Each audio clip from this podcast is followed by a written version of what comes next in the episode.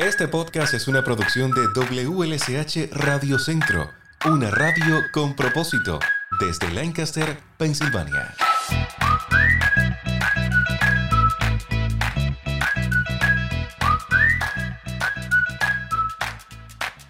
Hoy te acerco a la Fundación Fikins, creada por inmigrantes y que tiene el objetivo de ayudar a los Dreamers a continuar con sus estudios luego del grado 12.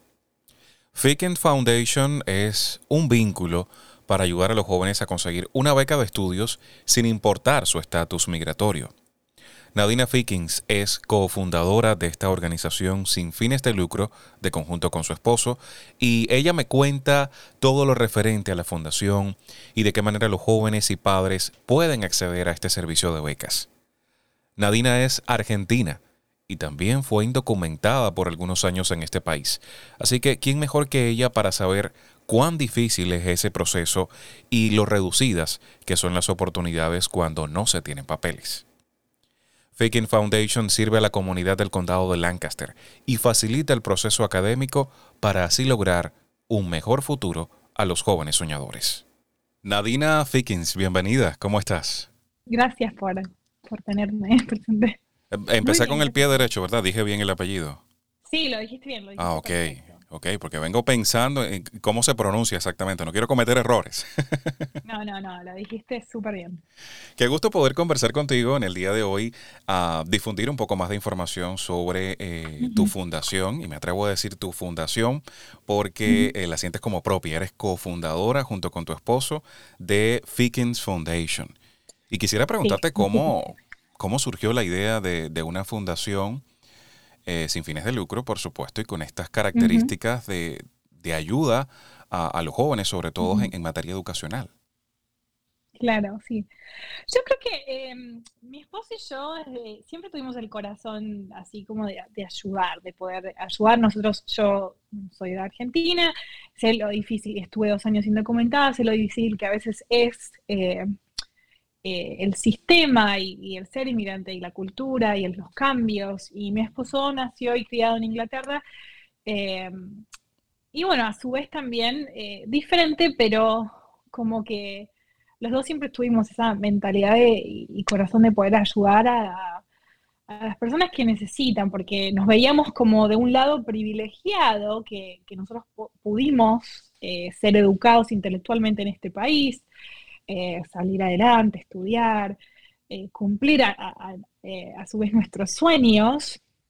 Entonces, hace seis años atrás, cuando nos sentimos en una posición donde los cambios políticos sentíamos que estaba la comunidad inmigrante y, latina y la minoría en general siendo atacada, dijimos, ok, había tantas, tanta división también eh, cómo podemos plantar nuestra semilla, ¿no? ¿Cómo podemos ayudar un poquitito, lo mínimo, digamos, ¿no?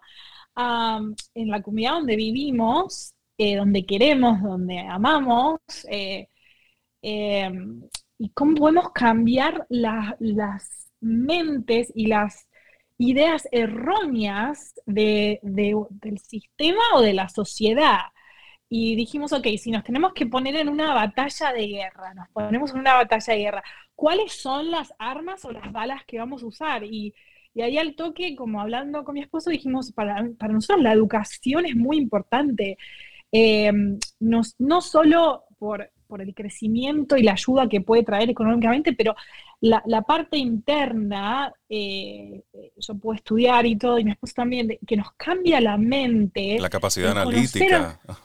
Sí, que nos cambia, realmente te cambia la mente y, te cambia el, pensamiento de muchas cosas, más con un sistema tan complicado como es el sistema de inmigración, que no es blanco y negro. Los seres humanos no somos blanco y negro, sí o no.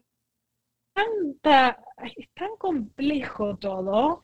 Entonces dijimos, yo creo que la, comunidad en este fundación específica indocumentada está haciendo representada erróneamente. Eh, yo creo que hay muchas capas que, la gente no sabe y que no entiende. Entonces dijimos, ¿por qué no eh, teníamos muchos amigos en esa época también, con mucho miedo y, con, con esos sueños que querían estudiar y no podían, porque no podían, no tenían eh, la capacidad económica o no, podían calificar para aplicar por student loans, los, los préstamos del, del, banco, los préstamos de estudiantes y todas esas cosas. Entonces dijimos, ok, realmente tenemos que, que si podemos tratar de dar a la comunidad así, porque no es solo nosotros damos, es, es ver el, cuál es la meta de todo, el poder ayudar a una persona, pero esa persona también tiene familia y es ayudar a la persona, a la familia, a ese ciclo y, y, como ayudarlo a desarrollar, ayudarlo a encontrarse y, al mismo tiempo yo creo que me pasó a mí cuando ahora eh, por ahí eh, charlo con gente de negocios o empresarios, mi esposo también está muy en negocios en la comunidad de Lancaster, y por ahí me ven a mí y, si tocamos el tema de inmigración y esas cosas, lo que hablamos, pero si yo digo porque yo fui documentada por dos años y como, es como, ¿vos? No, o sea, la, la mentalidad errónea que a veces tiene la sociedad o algunas personas es bueno decir, no, como yo, como cualquiera. Y, y yo creo que eso también lo, fue mi, mi, hace 15 años atrás, la inseguridad de uno al ver que personalmente por ahí me, sentía como eh, menor a su vez por, por todo lo que escuchas las noticias, la sociedad y todo eso. Entonces es decir, ok, voy a empujar a, demostrar y a ver que, bueno, lo que sea que, somos todos seres humanos al fin del mundo, ¿no? y, es triste. sí comenzó, sí, es muy triste. Que la sociedad... Y así fue como que comenzó, fue como que siempre tuvimos ese corazón de ayudar, pero cuando hace, hace seis años lo sentimos bastante y yo en esa época eh, estaba trabajando también en, una organización sin fines de lucros en migración y es como que, boom, no solo nosotros, nosotros somos una organización chiquita en Lancaster County, pero muchísima gente se organizó para tratar de, pelear mucho más en esa época para, eh, para, lo que se estaba presenciando acá en este país. Yo te escuchaba y, me pongo a pensar, eh, es difícil, cuando uno no tiene documentos, la sociedad te ve diferente, la sociedad te, te, subvalora. No, esa persona no tiene papeles o no, él no puede. personalmente yo puedo decir que me sentí, estamos hablando, yo ahora maduré mucho, crecí mucho y, el estudio y todo, y, puedo sentarme hoy y, hablar de esto, pero mucha gente tiene ese todavía... Eh, como de, sí, como de, de, ¿no? Como tratando de pensar que uno somos menos, sino eh, con todo, lamentablemente con todo lo que escuchamos o tenemos alrededor y, valorarse, eh, o sea, la educación intelectual para mí en experiencia me ayudó muchísimo, pero los valores de la casa siempre también ayudan, pero a veces también lo que vimos es que hay chicos que o familias, más con, los dreamers que estamos tratando de ayudar y todo eso, que no, por ahí tampoco tienen ese apoyo, están tratando de, eh, de salir adelante también entre ellos porque no, por ahí no tienen el apoyo o familiar o económico, porque no están con la familia o, no, o la familia no puede, o por ahí es más importante o trabajar que estudiar. Son otras, son otras son otras épocas, son otras experiencias que los padres de unos también tuvieron y que al no saber, piensa uno también que está, eh, lo estamos haciendo como lo mejor que podemos. Entonces pudiéramos decir que fomentar la educación como derecho básico a niños y jóvenes sin importar el estatus migratorio viene siendo el objetivo o, o la misión principal de Fikins Foundation. Sí, eh, es el objetivo, yo creo que también a su manera la, la, misión, nosotros queremos que, creemos que, que, cualquier persona tiene que tener el derecho de estudiar, de poder estudiar, no solo por la adquisición económica o por un estatus migratorio o por un papel, uno no pueda tener acceso a algo tan importante que es la educación. Entonces, por eso... Eh, que, quisimos crear y quisimos apoyar a este tipo de comunidad que está más vulnerable a su manera.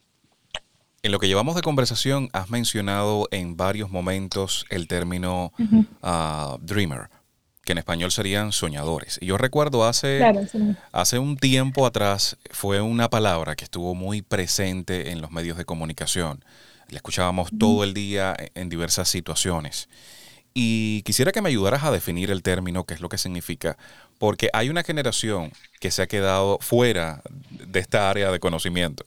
No sé si es que llegó más tarde al, país y no tiene esa conciencia o ese conocimiento de, quiénes son los Dreamers y, quizás con tu explicación podamos ayudarlos. ¿Quiénes son los Dreamers o, los soñadores? Eh, sí, eh, la palabra Dreamers vino de, del acto que se hizo el, Senate Bill, em, del Dream Act, de tanto eh, que hubo como un movimiento de, tratar de ayudar específicamente a los chicos que fueron graduados de la secundaria, que es el high school, que fueron traídos, o sea, que ellos no tuvieron la opción de, elegir, de, venir a este país, eh, porque vinieron a tal temprana edad que los padres los, trajeron acá, y bueno, y ellos quedaron sin estatus migratorio.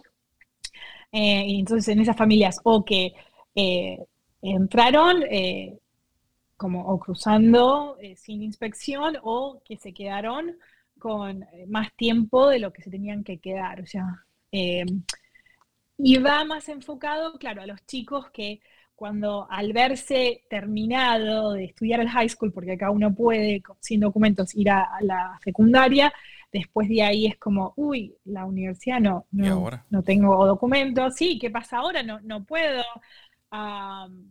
entonces hay como un movimiento que se llama el Dream Act, que sigue tratando de, de cambiar un poco las leyes migratorias para que estos chicos puedan tener eh, estatus migratorios.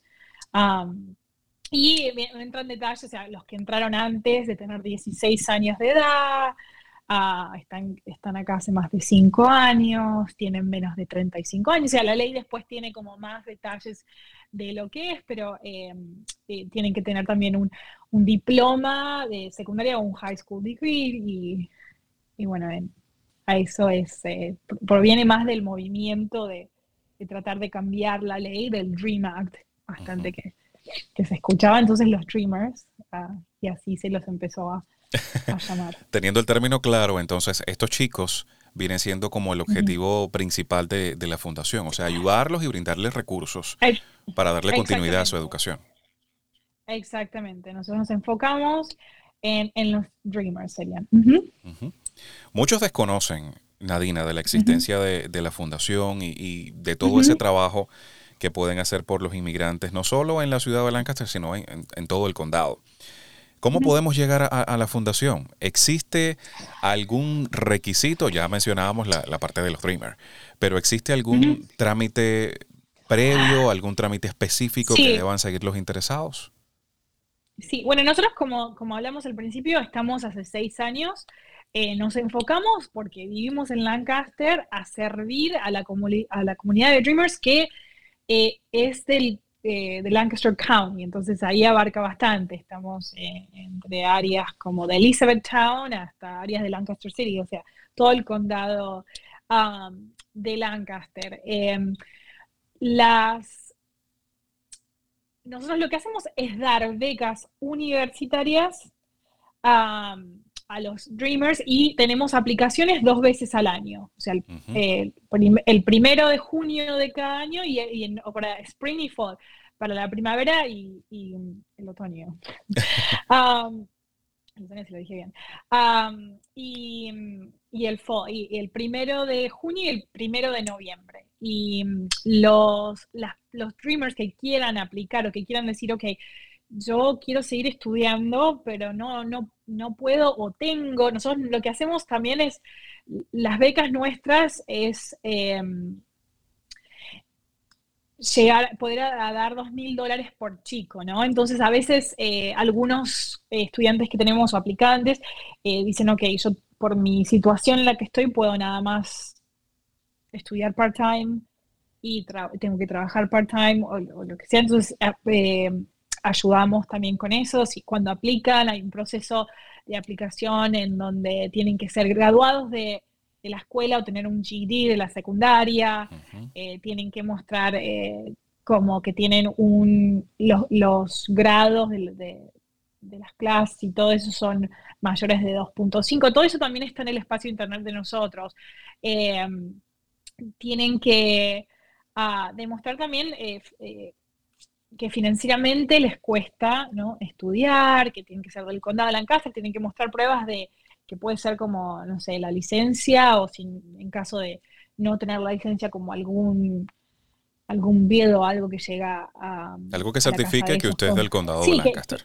claro, exactamente, que se identifique con eso.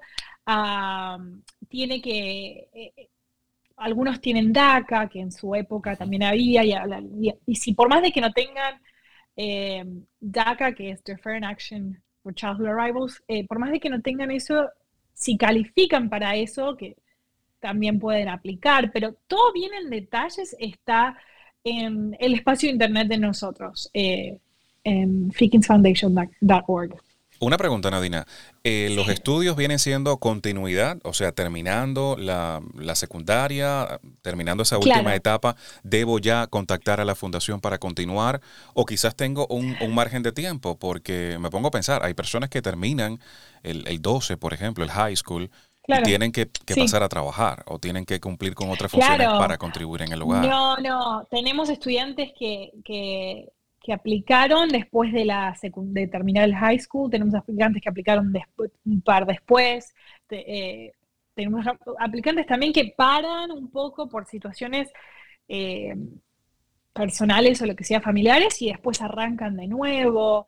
Eh, no es nada forzado, tienen, tienen su, su lapso de tiempo. No, y como yo y eso también queríamos mostrar también flexibilidad en la fundación, porque mi esposo también fue, como le decimos, estudiante universitario eh, eh, también de adulto, y yo también empecé a los 21 años. Entonces todos teníamos que trabajar o otras cosas, o familia, lo que sea. Entonces, como que entendemos la, qué complejo que es y, el porcentaje de, chicos que, no tienen que trabajar, que solo van a la universidad y que son dreamers, es, bastante chico por lo que vemos y por lo que sabemos. Entonces queríamos eh, ser bastante eh, entendibles en ese sistema. Es como la, vida es, un poco, es más difícil eh, con recursos, con familias, con todo lo que tenga que ver eh, en el contorno. Entonces, ¿cómo hacemos para poder ayudar en este tipo de situación?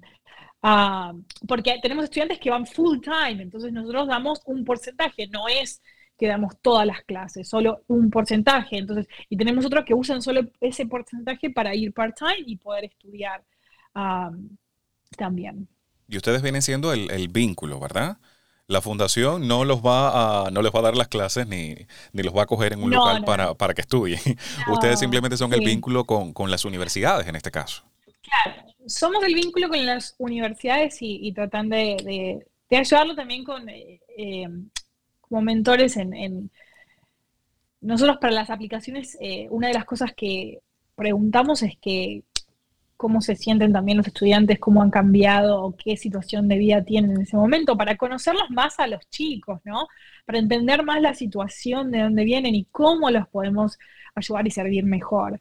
acá hay universidades y escuelas buenísimas eh, que también ayudan, como Daddy Stevens y Hack, a estudiantes que, no son estructurados eh, en el sistema de que tiene complejidad eh, y son accesibles para ellos. Algunos tienen familia, otros tienen que trabajar más. Eh, eh también dentro de todo.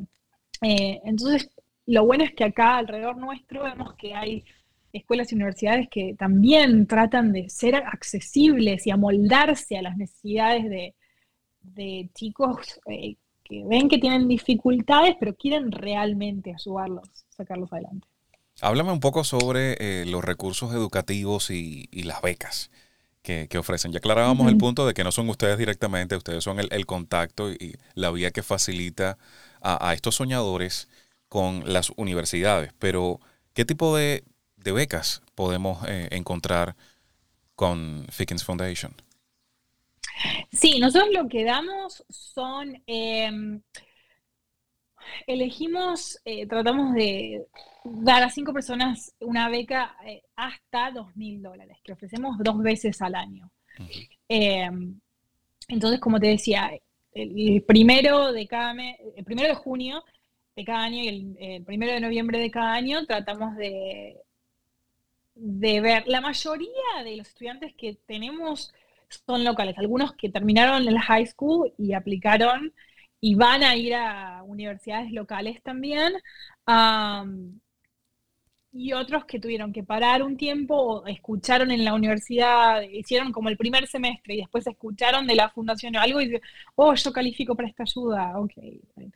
Una de las cosas que también quiero aclarar con la aplicación y la fundación es que la información que tomamos, que pedimos, es para nosotros. Eh, yo sé que al principio, ahora creo que está un poquito más relajado, pero al principio... Eh, muchos estudiantes o familias tenían miedo de aplicar porque hay mucha información personal también ahí.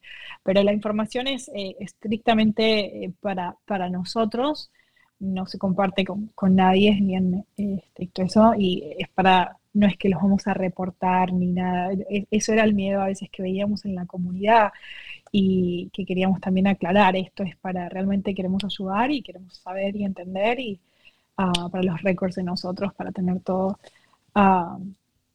todo bien, pero no, no es para compartir la información ni nada. En el caso del proceso para, para la solicitud, eh, ¿Qué recomiendas? O sea, ¿se hace eh, virtual a través de Internet, a través del teléfono o en persona? La pregunta es porque la pandemia nos ha enseñado muchísimas cosas. Ahora, ahora casi todo se puede hacer desde la computadora. En el caso del proceso de aplicación y ese contacto con, con Fikis Foundation, ¿también puede ser virtual?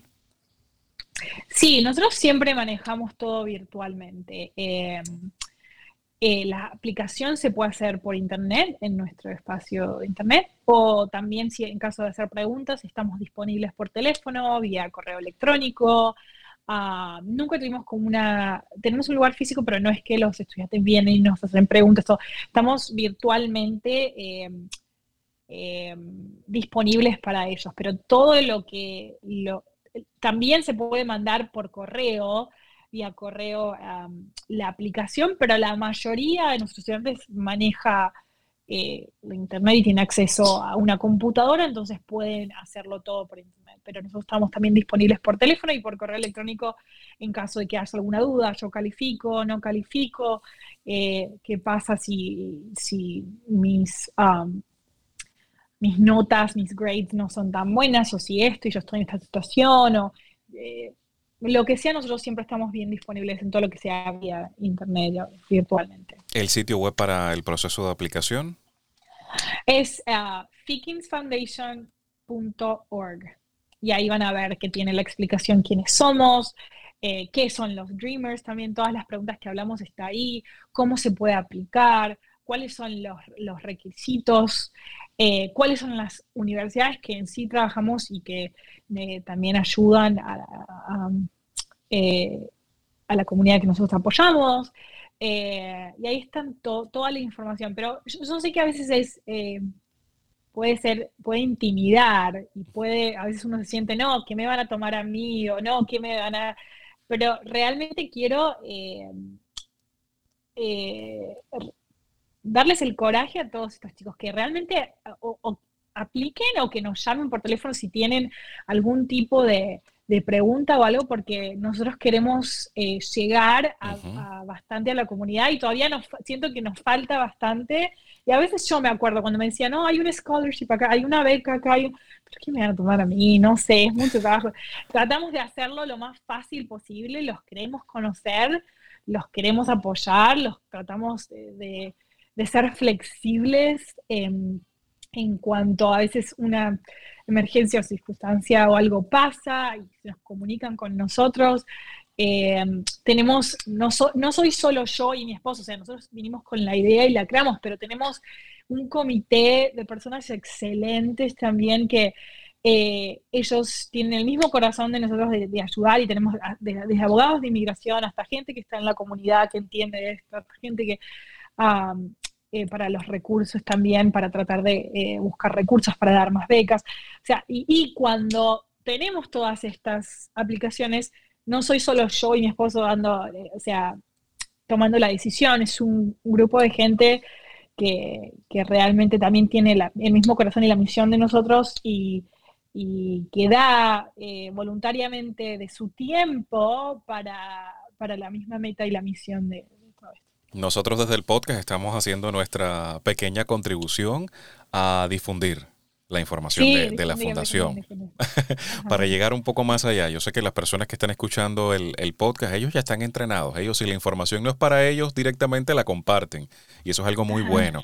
Hemos aprendido durante todos estos episodios que la información es poder y cuando la aplicamos de sabiduría. Así que vamos a ser sabios y vamos a, a, compartir la, la, información. Gracias Nadina por acompañarme en este podcast, por toda la información. Voy a poner en la parte de abajo, en la caja de descripción de este episodio, las vías de contacto, voy a poner el sitio web para que las personas tengan mayor información. Así que si usted nos está escuchando y en la conversación le interesó el tema pero se perdió en el momento de las vías de contacto, deslice hacia abajo y ahí podrá encontrar toda la información. Muchísima suerte con, este proyecto. Gracias a nombre de la comunidad de Lancaster por, por ayudar a, tantos jóvenes que yo sé que, lo necesitan. De verdad, meritoria la labor que hacen en Fikin Foundation gracias a ustedes y un placer realmente. El gusto es todo nuestro. Que tengas un excelente día y, quizás podamos conversar más adelante cuando oh, estemos eh, cercanos a las fechas y para, para como recordatorio. Recuerden que estamos aquí. Sí, sí, O sea que la próxima, una, el recordatorio, la próxima, el, primero de junio. Ahí está, es el día de las fechas. Ahí está, está cerca, está cerca. Gracias, Nadina. Gracias. que tengas excelente día.